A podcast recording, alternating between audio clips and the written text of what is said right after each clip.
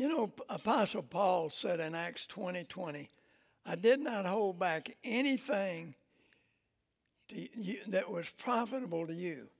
And by the grace of God, that's what I'm going to try to do this week. And I want to say I am so grateful to be able to come to you by uh, video. You know, the doctor says I've lost 50% of my lung capacity years ago. My dad smoked when I was a kid, about two packs a day, and we lived in a little two room house, so it just didn't seem wise for me to uh, get on an airplane and this type of thing. And, and uh, Neil and the directors out there were so gracious to allow me to come to you in this way. And I hope this will be very effective to you. And I am, I am so thankful to Neil Walker and, and Melinda and Jeremy and Katie and Aaron and those of you out there have been such dear friends. And then Brian and Jennifer Zuniga and the crew from California Baptist, and then Paul and Christy, those of you from uh, Chico. And I am grateful to have this privilege to speak to you. Now, I've been asked the first night, and by the way, you have your little booklets. Uh, you'll notice in the first if you'll open it up, and by the way, I'd suggest the first thing you do is write your name on it, okay? And then inside on the first sheet is just a blank sheet. And you can take notes on that. There may be some verses and things you'd want. But I'm going to be talking to you tonight, and I've been asked to do something more of a biographical nature. And I want to share in doing that some of the decisions that I made in college that have affected my life. And I could tell you other things about happened since then, maybe tell you a little bit. But I want to talk to you especially because the college years are so very, very important, and that's where you are. I think I became a Christian when I was about uh, possibly seven, eight, nine, somewhere I, I don't know exactly, in a small church. But I wasn't baptized, didn't have anyone to help me. And later, uh, we moved short time thereafter, and then when I was about 14, I was in church one night and I thought, I'm not a Christian. And the pastor had given an invitation, those of you want to become Christians. So I went down and I thought, now I'm a Christian. But nobody really helped me to grow. And I went away to college at Texas A&M and and I can remember thinking one night as a group of us were having a discussion in a dorm, I don't know if I'm a Christian or not. But I want to start back with the very first week of college and At Texas A&M at that time, they said, if you're Baptist, you go this way. If you're Methodist, you go this way. Or Catholic, and they took us to the different student centers. And I'd never heard of the Baptist Student Union, and today in many places it's called Christian Challenge, and I love that name because it's far more than just Baptist. And so uh, I went over to the student center, and I'd never heard of them, and I thought, well, I'd like to come back here. And uh, they told us uh, basically what they did and heard some testimonies. So I remember the very first day of class, a fellow knocked on my door and invited me to go over to the Baptist Student Center. And so I thought, I really want to do that. So later that day, I'm talking with my roommate, and I said, Hey, why don't we, right after dinner, we were going over there, and we just had about a 20, 25 minute meeting they did each night right after dinner before we'd start studying. So I said to my roommate, Why don't you go with me? And he said, Oh, man, I need to study. And he, a buddy was in the room, and both of them said, Oh, no, we don't have time. We need to study.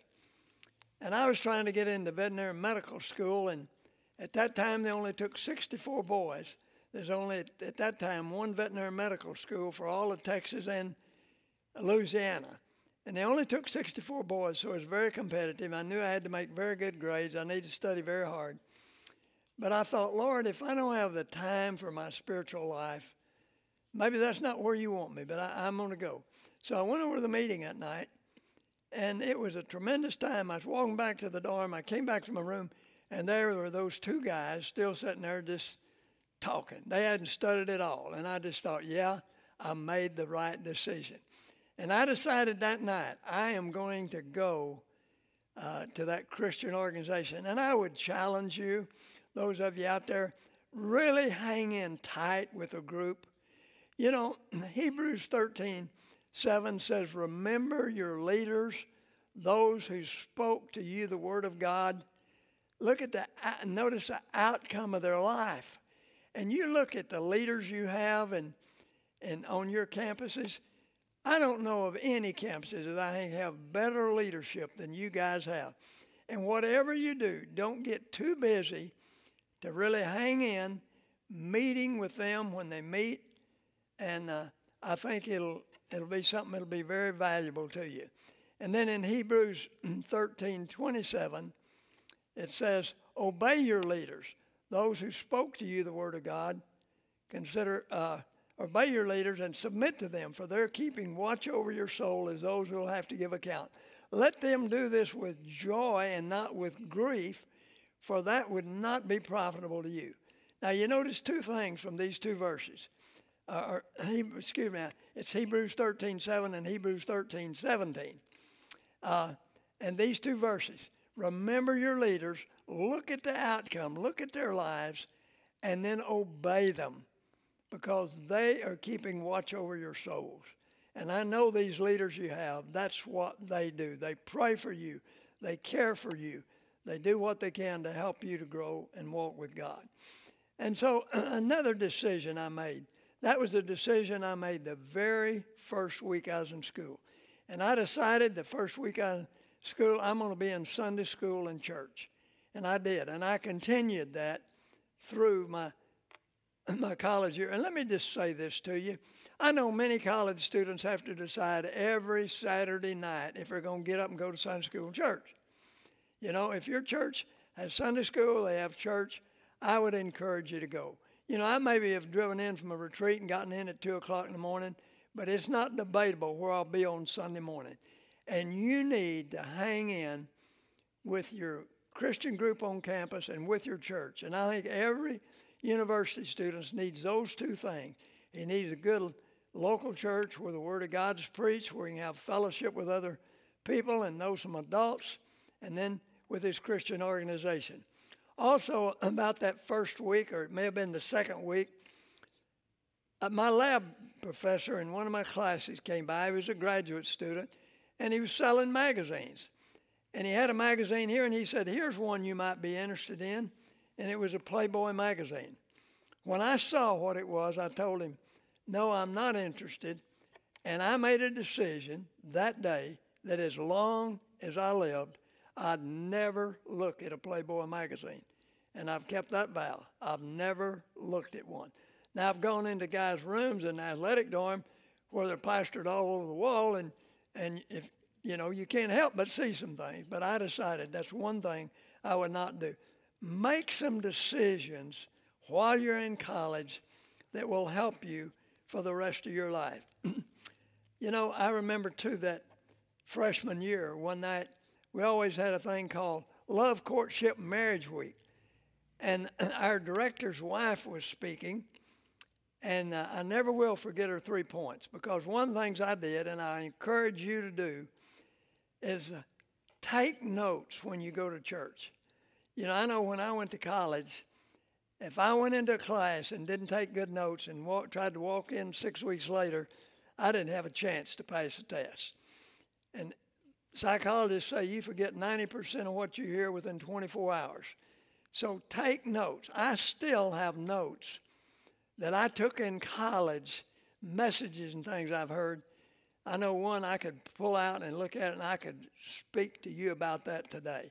And so I would encourage you to take notes. So I did that. I remember her three points were your God, your goal, and your gal. And he said, Your God and he talked about our relationship to God, and then your goal, where are you headed in life, and then about your girlfriend. And I remember walking up to her after that, and I said, Ellen, you know, I'm 500 miles away from home. I don't have money. I don't have a car. This is an all men's school at the time.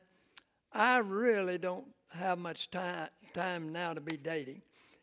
And I'm on a campus where there are a lot of lost people. I think I need to be concentrating on trying to walk with God get into vet school, and do what I can to share the gospel here. But, you know, Ellen, I don't think the fact that I can't be dating right now is going to limit God from being able to give me the right person at the right time. She said, Max, I agree with you, but you'll just have to prove it in your own life. And I can remember walking back to the dorm that night and just praying, Lord, in due time, would you give me someone of like heart? Now, I want to tell you a story along that line. I'm home one summer, and uh, I'm going at our church. We had a thing called training union right before church, where people, a group of college students, there are probably 12 or 15 of us from different campuses there that night, and we were talking about our college experiences and things. And I was sharing with them because I was beginning to learn about witnessing and begin witness on campus, and I was sharing some of those experiences. And I noticed one of the girls over there, a very attractive girl, seemed very interested. And I thought, yeah, Max, uh, it's because she's so cute that you're so interested. But I thought, no, just looking around, she seemed very interested in what I was saying. So I thought, here I was at A&M, hadn't, you know, don't date there, so maybe I'll ask her for a date. So I prayed about it and felt at peace. That is as much peace as you can feel when you're scared to death to ask a girl for a date. So I asked her for a date that week, and uh, I'm getting ready to go on a date. Mom comes in and she said, she knew I had a date. She said, What are you going to do tonight? And I said, Well, Mom, if we could do what I wanted to do, we'd just go somewhere and get a Coke and talk about what we were talking about Sunday night. She said, Son, you need to learn something about girls. They don't just like to do what you and your buddy. I, meantime, I'd found a, a young high school student. I'd never heard about disciple making or that, but I'd started meeting with him, and because I was growing, I was sharing with him, and she said, Now, girls are not like you and your old buddy Palmer. They don't just like to read the Bible and pray all the time. Well, I didn't either, but anyway, uh, she said they like to do fun things. And so I'm driving up there that night, and in our town there were two movies. So when I picked her up, I said, uh, You know, there are two movies in town, and this is showing at one theater and this is other. What would you like to do? She said, Well, if we could do what I would really like to do, if it's okay with you, could we just go somewhere and get something to drink and talk about what we were talking about Sunday night? I said, Sure, we could do that. So we did that. And then I pulled up in front of her house to let her out of the car, and she started crying. And I thought, What in the world? I said, What's wrong? She said, I didn't know there were guys like you still around. I said, What do you mean? She said, Well, you know, my dad was killed in the war. And so mom had to work, and we were left alone quite a bit. And then she married again, and I had a, I had a, a stepfather, and he was killed in an automobile accident. Said my mom was trying to make a living for my brother and I, and so she said uh, while she was working, guys used to come over to our house. And she said, I've done some things I'm really not proud of. But she said, then when I started to college, some guys, some girls in the dorm where I was having a Bible study, and they were going over to this Christian meeting uh, at the Baptist Student Center, and they invited me. I started going. I went to the Bible study, and she said I became a Christian. She said I was so excited, and she said one night, the president of that Christian organization, the BSU, asked me for a date, and she said I was so excited. I thought, boy, I'm gonna get the date a real spiritual guy. And she said, We went out on our date. He couldn't keep his hands off of me. Said he is just like, said he pawed all over me. He said he is just like all the other guys that I'd ever dated. She said, I never dreamed there were guys like you still around. Well, I went home that night praying, and I thought, God, in due time, you will lead me to someone of like heart what I have to concentrate on is walking with you, being what you want me to be, and in due time, you will give me someone of like heart. Now, I never dated that girl again. She went back to her school. I went back to school. I think God used that to teach me something, and I think He used it to really bring some encouragement in a young lady's life. And so, God began to do some things in my life. I went home, as I mentioned, one summer, I'd never heard anybody talking that I ever could remember about disciple making or finding somebody to build into their life. But one Sunday I'm at church and I noticed in the choir there are all adults and there's one high school kid there. And I thought, well, he must have some interest in God or he wouldn't be up there with all those adults. And so that night after church, I asked him, and I said, Would you like to go out and get a Coke or something and let's talk? I'd like to share with you some things I've been learning in college. And he said, Sure. So we began to spend time together. He'd come out the house and I was memorizing verses. I began to help him memorize verses. I was at, back at school. I had wanted to witness. I remember one night I was praying. I said, God, I want to be the man you want me to be. I want to do what you want me to do. And I knew God wanted me to be a witness. I said, Lord, when I get my veterinary hospital, I'm going to try to make enough money to personally send a missionary. And I thought God would really be interested in that. But I sensed he wasn't. He said, I want you to be a witness here now. And that scared me. So I picked up a little New Testament that a Sunday school teacher gave me years before. And we'd written four verses on the flyleaf. Romans 3.23, all of sin come short of the glory of God. Romans 6.23, the wages of sin is death. The gift of God's eternal life. Ephesians 2, 8, and 9 and in Acts 16 30 and 31. Those four verses. And so I started down the hall. I saw a door open and a fellow sitting there, and I thought I need to witness to him. But I, I was scared. And so I go on down the hall, I read the bulletin board, I come back and look at him again, I go there and then I get a drink. I go read the bulletin board, I get a drink. I don't know how many times I walked up and down before I could just knock on his door sill say, hey, I'm an Aggie here like you are, but I want to tell you what Jesus has done for me. And that was the beginning for me. and the boy lived in the room next door, went to our meetings with us, and he said, uh, came in one night, he said, Max, I've never led anybody to the Lord. I said, You haven't, just like I was an old pro at it or something. And I said, Would you like to? And he said, Sure. I said, Well, I would too. So why don't we go witness every night and we'll keep doing that till somebody becomes a Christian. So let's start tonight. And he said, Man, I got a paper due tomorrow. And I said, Well, I got a test, but it won't take long. So we started. It wasn't long till somebody did become a Christian. Then another one became a Christian, and other guys became a Christian. And we got every night at 10 o'clock, we'd quit studying and go witness. And we were seeing about two people a week accept the Lord for about a year and a half. And God was really doing a work in, in our lives. One of the things somebody told me one day said, if you can write verses on these little cards, you can memorize them. And this guy had gone to Moody Bible Institute, so I started getting verses and I'd read, and you know, I'd be reading over here in Galatians or someplace, and and one of the things I began to do was really read the Bible. And and then I'd find a good verse, and I think, I need to memorize that. So I started memorizing them. Now I grew up in high school going to the movies every Saturday night. So when I came to college, I'd just walk over. There's a movie close to the campus.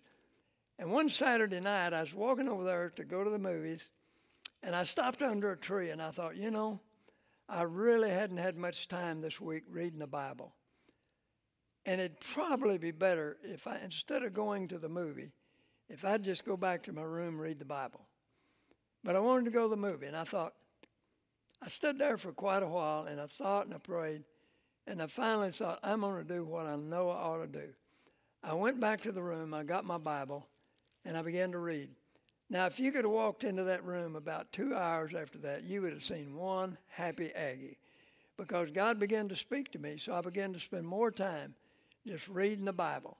And, you know, I, and I'd encourage you while you're in college, spend time in the Word develop, and we'll talk more about that later, but a daily time to read the Bible. And by the way, it's legitimate to read the Bible more than once a day. And you might read it a little in the morning, but if you've got some time after class, and you know, I wish I'd have discovered this earlier, but my senior year in college, I never picked up a, a book to study for my school lesson, but what I first spent time in the Word. Because I think sometimes maybe you have three hours to study, you don't really get three hours worth of good studying. And so I found I want everything to be right between me and God. So I'd first spend time reading the Bible, praying. It may be 10 minutes, It may be 15 minutes. Maybe sometime I was having a great time. It may turn out to be 30 minutes or longer.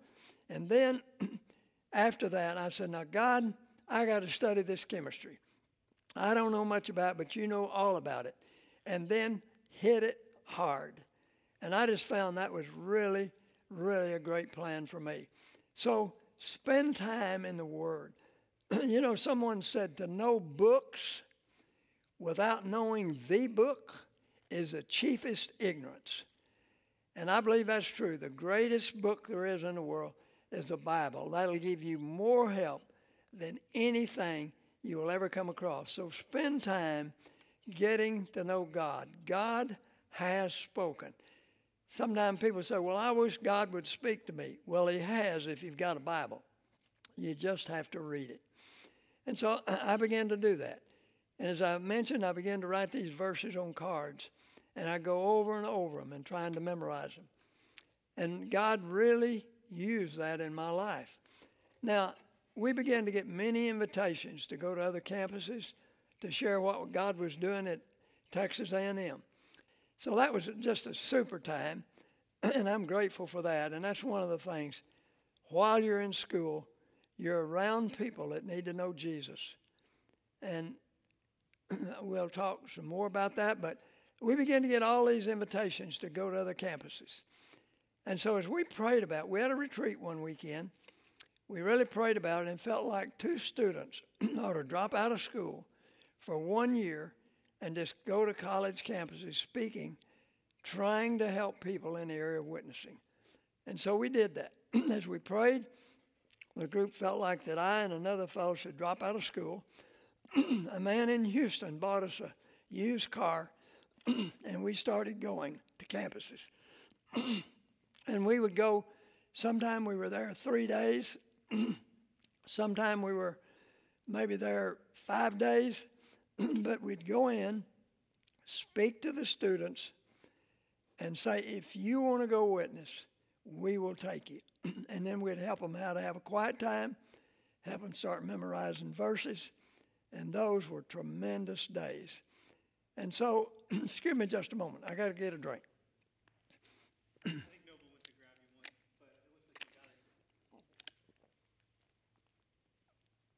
So we would travel and speak. One time we were at the University of Houston, and a girl said to us, uh, I have this Jewish friend, and he's over in the dorm. Would y'all go over and witness to him? And she said, It's okay for you to use my name because I've been trying to talk to him. So we go over and we're knocking on his door, and a guy comes in down the end of the hall, and he said, Just a minute. and we're knocking on that's the fellow that lives in this room. And he'd been out on an intramurals, and so he said, What do you guys want? And we said, Well, we're just two Aggies, and we want to share what Jesus has done for us. And can we talk with you for a minute? And he said that. no, he said, I've got to get a shower and I've got to uh, hurry. And he said, Well, if you'll hurry. So we took just a moment and uh, tried to share the gospel with him. And I can remember as we walked down the hall thing and, and saying to my roommate, as far as I can tell, we did absolutely no good. All we did was just make no impression on him, but it's right to try, and we tried. and so we prayed for him. And a few years later, I'm in seminary at the time, and a girl that's in the carpool with me said, Were you at First Baptist Church in Dallas tonight? And I said, No, I happened to be at another church. And she said, Well, there was a, a Jewish evangelist at Dr. W.A. Criswell that had to come speak. And he gave his testimony how he became a Christian. And he said, One day I was coming in off athletic field, and two Aggies were knocking on my door. And he said, I wasn't even nice to them. But he said, They told me about Jesus, and I thought, why would two absolute strangers be willing to come talk to me? And he said, I, it bothered me, and I kept thinking about it. And he said, finally, I went to a friend that I knew as a Christian, and that person led him to the Lord. And so you never know when you witness You know, sometimes you're just one in the length of a chain. And so the point of it is everybody we meet needs to know Jesus. So we traveled, and I'll share an uh, experience or so with you. One night, uh, we've been in uh, Richmond, Virginia, speaking, and I had the flu, and we got this call from a, a, a girl that led the ministry at Morehead, Kentucky, and she said, I've heard about you guys. Would you come lead a witnessing clinic on our campus? And uh, and the, my roommate said, "Well, no, Max has the flu, and we next week we have a commitment to go back to another campus where we've been before, kind of a follow-up visit." And so that week I had the flu, and so I just stayed in bed. And about any time I was awake, I just tried to be praying because it's getting towards the last of the semester. And so one day she called again. She said, You know, I think God wants to do something on my campus. Is there any chance? I took a phone. I said, Skip, why don't we split up? You go back to the other campus, and I'll go to Morehead, Kentucky. So we did that. And I got there, and on a Saturday night, I'm in a, a restaurant, and I'm, uh, I'm being served by this waitress. And when I start to leave, I, I wanted a chance to witness to her but she was back in the kitchen or somewhere, and some pastor had given me two tracts. I'd already given one of them away, and I'm just trying to learn everything I can about witnessing. I just had one left. But I thought, yeah, I'm going to put it down. I put a tip on it where she'd be sure and pick it up. And with that, I left. well, I went to the little witnessing clinic, and there's just five or six students or so, just very few there. And I shared with them about witnessing. And so, uh, the next day uh, was Sunday, and we didn't have any more meetings other than church. And we met back on Monday night and then invited some of their friends. And so we had about 15 that night. So I go in there and I start speaking about, and I can see they're scared to death to witness. And I said, Well, why don't you guys go ahead of me over to the dorm? There were two men's dorms, two women's dorms on that campus at the time. I said, go one of the dorm, knock on the doors, get the guys to come down to the lobby, and I'll kind of give a testimony, and you watch and see the ones that are interested. And then you can follow them to the room, witness to them. I thought that'd help break the ice for them. And so we, I go over there about 10 o'clock. I said, I'll be over there. I was at the little witnessing clinic, and I said, I'll be over to dorm about 10. I go over, and there are guys all over the place. I couldn't believe it. So I said to one of the guys, uh, I said, How'd you get all these people here? He said, Oh, we just knocked on the door and told everybody we were having a dorm meeting. And I said, Did you tell them the nature of the meeting? He said, No, we just told them we were having a meeting. Well, they thought the dorm master had called a meeting. It's the end of the semester, and if you hadn't, if you broken a window or you hadn't done something, you don't get your grades. They thought it was a compulsory meeting. And so I, I said, guys, if you're here and you were deceived in the reason you're here, you can leave right now and it will not hurt my feelings. But if you stay for the next 20 minutes, I'm going to tell you about Jesus Christ. I'm going to tell you how he changed my life. I'm going to tell you how he can change your life. And before you leave, let me tell you this. If Jesus doesn't change your life, you're going to mess up your life. And you know what? You're going to marry a girl and you're going to mess up her life. And you're going to have kids and you're going to mess up their life. So if you want to leave, go right ahead, but that's what we're going to talk about. Well, nobody left. I mean, nobody left. And so for about 20 minutes, I shared the gospel as clearly as I knew how. And I said, why don't we just close in a word of prayer? And I did. And I said, you're free to leave, and I'd like those of you interested to stay and I can talk with you. Nobody left. I said, Well, let me go through this one more time. And so I just shared the gospel as clearly as I knew how. And I said, Now, guys, I'm not going to cheapen the gospel to get any of you to say you become a Christian because, as I understand it, when you ask Jesus to come into your life, He will come in. But you know what? He's going to work on you for the rest of your life to get you to be the man you ought to be. And so finally, I didn't know what else to do. And I knew Romans 10:13 says, "Whosoever shall call on the name of the Lord shall be saved." So I had my Bible. I just laid it down on the floor, and I said, "Now, guys, if you want to be saved, come put your finger on that whosoever and claim this promise." And so they started coming. They were reaching over each other's shoulder, and there were guys all around. You couldn't even get close to the Bible. And so I just couldn't believe it. I'd never seen anything like this. So we stayed till wee hours in the morning dealing with people. The next day, it was all over the campus what had happened. Now, that was on Monday night, and finals were to start on Wednesday morning. And I thought, man, that's, that's interesting.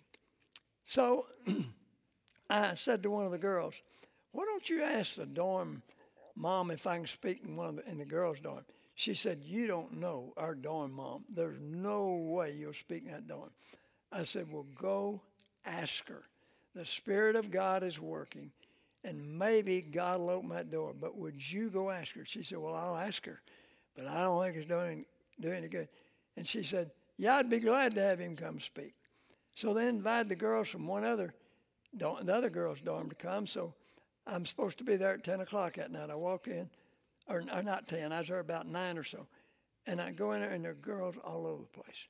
So as I'm speaking, one girl over here just starts bawling. And then another girl began to cry, and I thought, I don't want this to be some kind of emotional deal. So I just said, that, here's what let's do. I'm going to lead us in a word of prayer. If you're interested in talking further about becoming a Christian, I want you to walk out the door, had to go down the steps, back underneath, down the hallway, because the girl that was the, the BSU director there had just graduated a year before, and she had an office in the basement of the girls' dorm. I said, So go down there and I'll meet you. And so they started out the dorm. I thought a lot of them would be, and some of them did go back to their dorm, but a lot of them is just turning, going down. I mean, they're all along the hall. And what I'd wanted to happen was that those that were Christians that break the ice for them, they begin, and that was happening. You'd see one of the girls, BSU girl, and she'd have a little huddle around another one, another one, another one. Three girls sat down on the couch. I began to talk to them, and then I looked at my wife and Oh, me. I'm late. I'm supposed to speak at the other men's dorm. I hadn't been in the night before. So I run across the campus, and when I get there, same thing. People everywhere. Now, this was a TV lounge. They had chairs set up, but there's one chair vacant right in front. Now, there are guys standing along the wall back in the doorway, and I thought it strange that they'd leave that one chair vacant. Now, as I'm speaking, there's a doorway directly behind me, and this guy just comes through. I mean, he didn't know what was going on. He walked right beside me, and then he stood over there and just stood up for a moment right in front of that chair and just looked at me, just stared. And then he sat down. I went on speaking after a few minutes. He stood up he said, Listen, I'm an atheist. And he said, Until tonight, I didn't even believe there was a God. He said, What I have to do to be saved?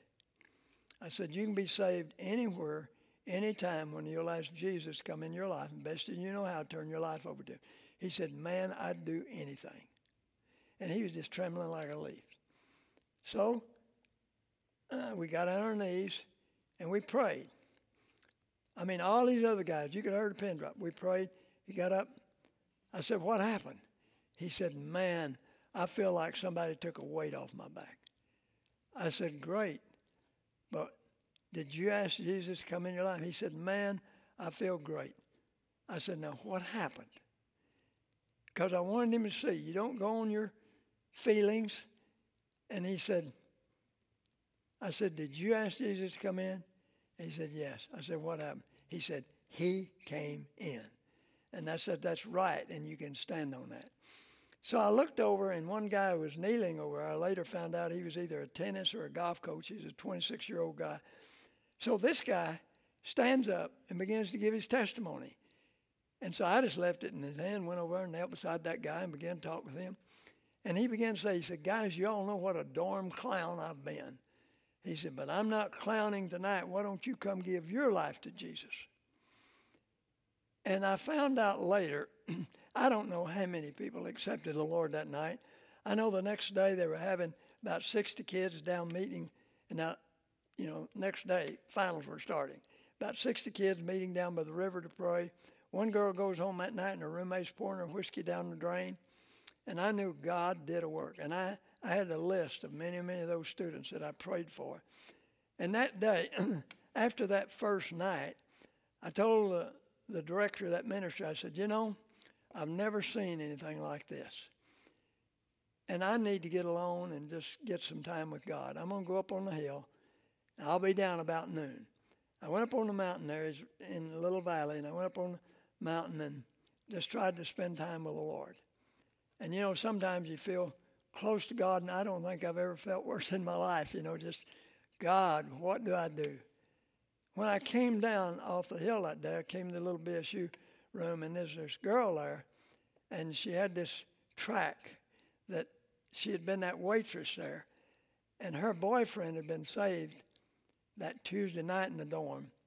And she said, You know, I picked this track up the other night in the restaurant. She said, I read it. It was all wet and crumbly. She said, I've been up all night. How can I be saved? So I talked with her, and that day I talked to 20 people, either 20 or 21. I don't actually remember, but I know every one of them except one, as far as I could tell, that I talked to individually had accepted the Lord. So God did a, a tremendous thing. So I came back to A&M to go back to school. Now, when I dropped out for a year, mom and dad were afraid I'd never go back to school. And I promised them, I will. And I went back and, and I began to pray. I wondered, Lord, uh, this veterinary medicine stuff, when I hit chemistry and physics, they had a hard time putting a course together I could get through. And I began to see I loved the animal part. I grew up with animals. I loved to show animals and things. So I, I thought at that time, the way you you had to stand in line to register and all that. And I'd been praying for a long time God, if you'll show me what to do, I'll do it. And I, I just, standing in that long line, I said, God, when I get to the first of this line, if I feel peace, I'm going to change my major. And I had tremendous peace. Now, that sounds like a sudden decision, but I'd been praying about that for a long time. So I changed my major, got in the major I really liked, made A in every course I ever took in that field, and God began to do something. When I came back, I really began to pray. Now, let me say this right after that time at, uh, at one of the campuses, after Morehead, Kentucky. Now, not all the schools get out at the same time. So I went to Tennessee Tech. I spoke there, and I noticed there's five or six guys there, and they lived in a house right off the campus. And they were involved in the BSU. So the last night I was there, before I was leave next day to go to Ridgecrest, North Carolina for a student conference, it's kind of like Glorieta was, but that was back in North Carolina. And so I thought, uh, Lord, I really want to go to that conference. And so as I was meeting with those guys that night, I was catch a bus the next morning at 5 o'clock. so I began to talk with them. I said, guys, you may be interested in walking with God while I'm here. But if you don't start getting into the Word, you don't start memorizing verses, you won't make it. And so I really challenged them. And so I met with them at about 3 o'clock in the morning. I had to catch that bus the next morning about 5. And I thought, if I lay down, I'll never catch that bus. So I just wrote some letters, caught the bus at 5, and went to Ridgecrest. and while I was there, while I was at Ridgecrest, there was a fellow there. Excuse me just a second. there was a fellow there by the name of uh,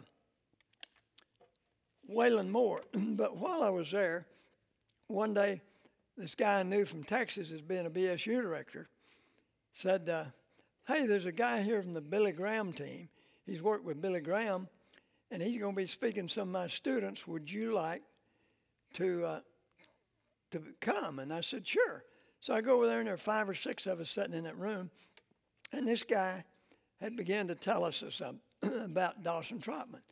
Now, that night when I met with those guys at 3 o'clock in the morning when I left, I said, guys, you know, I've got to work this summer in order to go to school.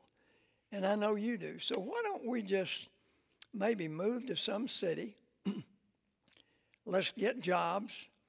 We'll join a church, and at night we'll read the Bible, we'll pray, We'll memorize verses. I'll teach you everything I know about God. May not be much more than you know, but I'll teach you everything I know. So we talked about doing that. So the next day I go and this guy said, Hey, there's a guy here from the Billy Graham team. And so it was Waylon Moore. And that day, as we sat there, he began to tell us about Dawson Trotman, who started the Billy Graham follow up team. He started the Navigators. And he said that Dawson was a guy that he would have young men live with him, said they'd work during the day, said at night they'd read the Bible and pray, memorize verses, and he'd teach them everything. I could not believe it. It's just like somebody had taped what I'd said the night before. I'm telling you, I had already been trying to do that because as I see people come to know the Lord at A&M, we were trying to help them to grow. But when Waylon said that, it's just like the fog lifted. I thought, I know what I need to do with the rest of my life. So I had breakfast with Waylon the next morning. I never forget, he shared two verses with me. He said, and shared uh, Isaiah 48, uh, 18, and he shared uh, Deuteronomy 5:29. And I memorized those two verses over 50 years ago when I had met him. And so I went back to A&M praying, God, give me a man. If I never lead but one other guy to the Lord my whole life, I want to see somebody that really goes on for you. Now, I want to lead a lot of people. But I began to pray that God would give me a guy. One night I'm in church, and this freshman uh, comes down. He joins the church, uh, or he's the pastor spending some time with him. The guy speaking. It's obvious he's becoming a Christian. And so I wait, and they introduce him. I'm the last one in line to go by to welcome him into the church. And I said, David, did you accept the Lord? And he said, Yeah, I think I really did. And I said, Well, what happened to you is what Jesus called the new birth. And you know, that's the beginning of a new life. And so I've been a Christian a number of years, and one of the things I'd like to do is help you to grow if you'd be interested in that. He said, Oh, yeah, I'd like that. So we leave the church, and the, the Baptist Student Center was right across the street. So we walk over I said, Now, David, let's go over this again. I went over the gospel. Are you sure you became a Christian? Well, I think so. Went over the gospel. We prayed again, went over some verses on assurance. And I said, David, I have to be out of town the next two days. But when I get back, I, I'd like to come by your room, try to help you. He said, I'll be up stay, late studying, come by. I went by his room and he said, You know what I was just sitting here wondering about before you walked in the door? And I said, No, what's that? And he said, How can you be real sure if you're a Christian? I thought, Isn't that interesting? Because two days before he'd accepted the Lord, and already Satan had been working, and we'd gone over, giving him some help. And I saw the value then of how important it is for young Christians to get the help when they need it. So we began to help him to grow. and I, uh, he was next to the oldest of 11 children. He was having to work his way through school, so he worked at the dining hall. And he had two 30 minute segments from 8 o'clock in the morning to 10 o'clock at night. He could do what he wanted to do. And I asked him if he'd give me one of those 30 minute segments. And uh, so he did. Now, I was BSU president, but I didn't even tell him about the BSU. I didn't want him to come right then because I didn't want somebody asking him to be on some committee or something he didn't need to be on. I wanted to help him to grow. So on the way to the dining hall, I'd go with his little chapel and I'd meet him and I'd see him coming. And so I shared with him verses and we'd study. And boy, I tell you, after about two weeks, I told him everything I knew for sure, and something I only suspected. So, but sometime he'd ask a question, and we'd talk or we'd read. So I met with him for 30 minutes, and we'd do that day after day after day. He went back to his dorm. He was a freshman, and you know, the upperclassmen then, that those that were in the Corps could throw their boots in, and freshmen had to shine them, and freshmen hated that. So he'd go late at night knock on the upperclassman door and say, You got any boots that I can shine? And everybody in dorm 16 knew something had happened to Fish Jacobs. And pretty soon he brought over another guy and he accepted the Lord. And then another guy came over and he accepted the Lord. Those two guys I still have contact with today and they're still walking with God. And years later, I got a call from this first boy, David's pastor. He said, Max, I've been a pastor all these years said, I've never had another church member like him because he'd just gotten some help when he was a young Christian. He knew how to walk with God. now, let me tell you another story I think you'll be interested in. I know you love stories. I'm home my senior year, or my junior year, uh, or so, I guess senior year, and I, I'm praying one night. It's Christmas. I'm sitting in the living room or in the kitchen reading my Bible. My mom comes in and she says, Son, you need to go to bed. You look bad. You know, said, You're so thin. Well, I've never looked any way but bad my whole life. So I went in and went to bed, but after a while, uh, mom and dad were sleeping. I didn't feel like this was wrong or anything. I just felt like God was tugging at my heart to spend time with Him. So I get up and go in the kitchen, turn on the light, and I begin to read. And that night I felt particularly led to pray about a wife. And so as I began to pray, I'm reading through Proverbs. I come to Proverbs 18:22. It says, "He." Now this was a King James. And by the way, let me say this: when I was in college, that was the Bible. There wasn't a New American, NIV, ESV, all these in the later part of life. Right after the earth crust cooled, all we had was the King James. So if you memorize something out of one translation, don't memorize it out of another, you wind up not knowing it neither. So some of the verses I quote that I memorize in King James, that's the way I review them. Those I memorize in recent years, I've done in a New American Standard, or you can do ESV or whatever. But anyway, that happened to be the King James. It says, He that finds a wife finds a good thing and obtains favor of the Lord.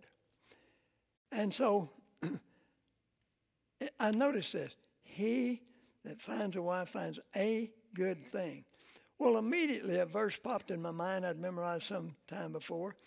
Psalms 84:11. The Lord God is a sun and a shield. The Lord will give grace and glory.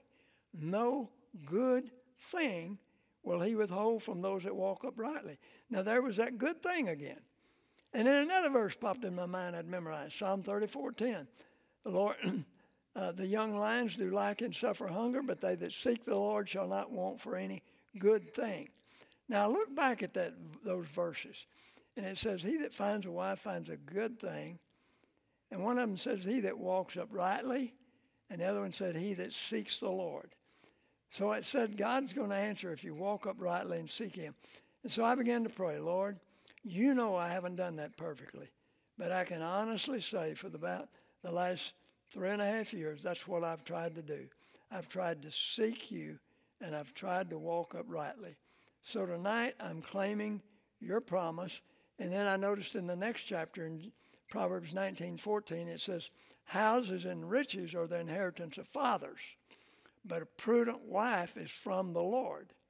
You may inherit houses and land from your parents, but a, mate, a godly mate, is a gift from the Lord. So, I just claim that. I still have those notes I wrote that night. And uh, that God, tonight I'm claiming your promise. Now, I'm not saying God will ever tie those same verses together for another person just like that. But I am telling you that if you'll seek God, God will do plenty in your life and give you promises and give you guidance. And so I knew that in due time, God would fulfill that.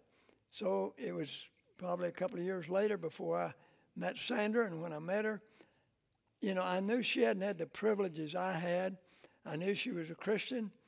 I could see that I thought she had a heart for the Lord, but I dated her and I thought, now, if she doesn't really begin to respond to this thing of discipling people, I don't intend to, to date her uh, because I want to be sure I have a woman of black heart. Well, she really began to respond I, after that year in college. And by the way, some of you in college, you're so concerned about what you're majoring in. And that, that can be very important. Uh, and a lot of you wonder, well, what's the next step? Well, I remember two weeks before I graduated. We're walking back from class, and those of us in the same field, animal husbandry, we're talking. One of the guys said, Max, what are you going to do? And I think there were about 17 of us in that grade, that particular major in that class that year, the seniors. And nearly every one of them, one guy was going to be a cattle buyer, and Another guy was going to run this feedlot. Another guy who worked on the ranch, and they all had jobs. And one of them said, Max, what are you going to do? And I said, I don't know. he said, Man, you better be finding out. We're graduating in two weeks. And I remember going back to my room. I was so discouraged in a way. I thought, God, you know, I've tried to witness those guys. As far as I know, I'm the only one that's trying to walk with you. And yet I'm the only one that don't know, doesn't know what I'm going to do. And so God put on my mind, on my mind that if you'd have told me a year before I'd be going to seminary, I said, You're crazy. but God put that in my mind because I knew God had wanted me to do student work, and I knew some, uh, with some of the leaders in our convention and things that would be important to them that I have a seminary degree. I didn't know where I would wind up, but I knew one thing I wanted to give my life to discipling people. and so that's what I began to do. And so I went for a year's seminary, and here again, God will take verses that you memorize and things and allow you to have experiences with them.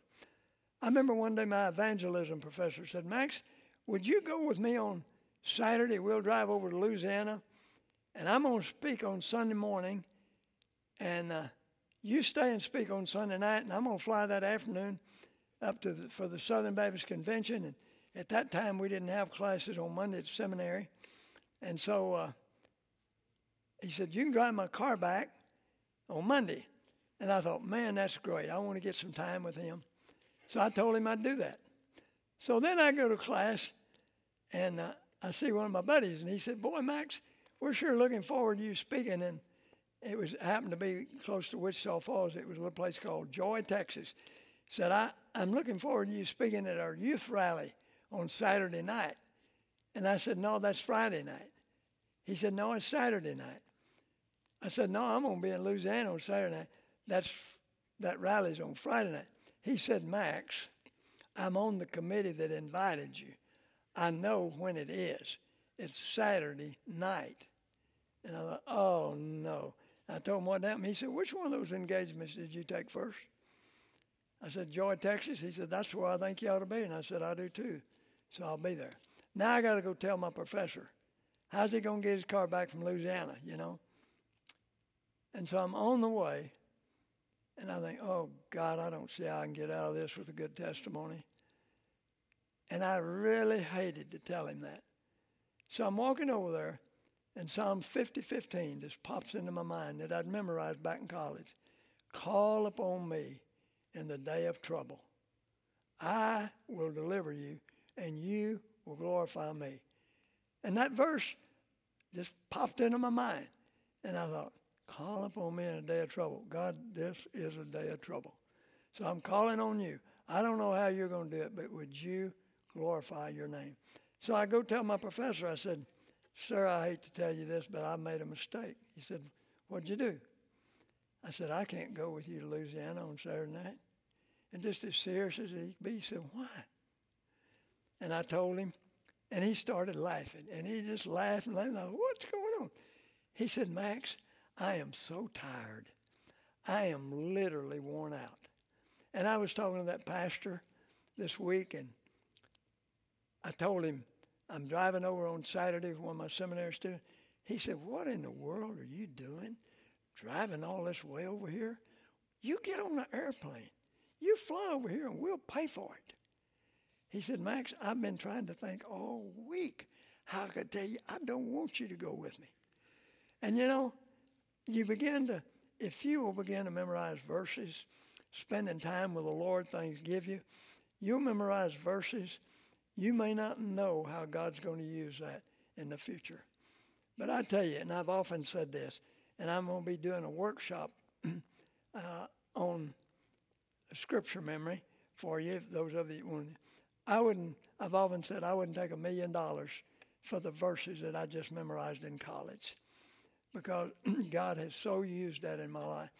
My last year in college, I decided I'm going to really get serious about this scripture memory thing.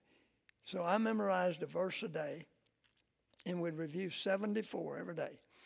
I had one new one and 74 old ones I'm going to review every day. I did that for eight months.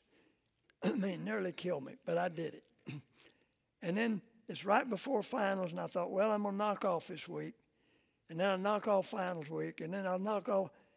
And you know, it's been a, it's been a struggle to be consistent. Once you get a habit going, keep it.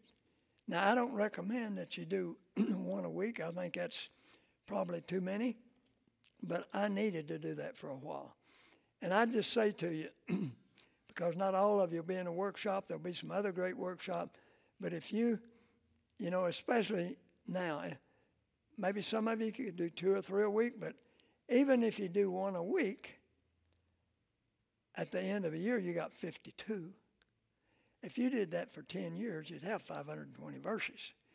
And for most of you, that wouldn't even be a challenge to do one a week. I mean, you could do that. And then I, I tried to review them every day. I started out trying to review them every day for six weeks. I found out that wasn't long enough. I moved to two months. And now, as I get older, my mind's not as sharp as it once was. I now try to review them every day for three months. Now, see if you're just doing one a week and you, and you do it for three months, you only have 12 verses, new verses that you have to review every day. So that's what I've done. And I just encourage you, make some decisions while you're in college that will serve you well for the rest of your life. So that's, that's what I've done. And uh, those are some of the decisions. There are others along the way that I've made, but uh, that's something of my history. And then I uh, got out of seminary. I, I, went for a year, and then I moved. And I found while I was in seminary, I had a terrific ministry with other guys, even going into ministry that don't memorize verses, that don't have a quiet time. And then I moved to Dallas and started doing student work at the medical school, a couple of the nursing schools. And Sandra and I got married. We stayed there for a year and a half. And then we moved to Dallas, uh, from, from, Dallas to, Oklahoma, uh, to Norman, Oklahoma, where I spent 37 and a half years as Baptist student director. Resigned in 2004 and having the time of my life. I tell you, the older you get you walk with the Lord, the better it gets. So continue to walk with God all of your life. So that's something of my story. God bless you, and I look forward to our other times together.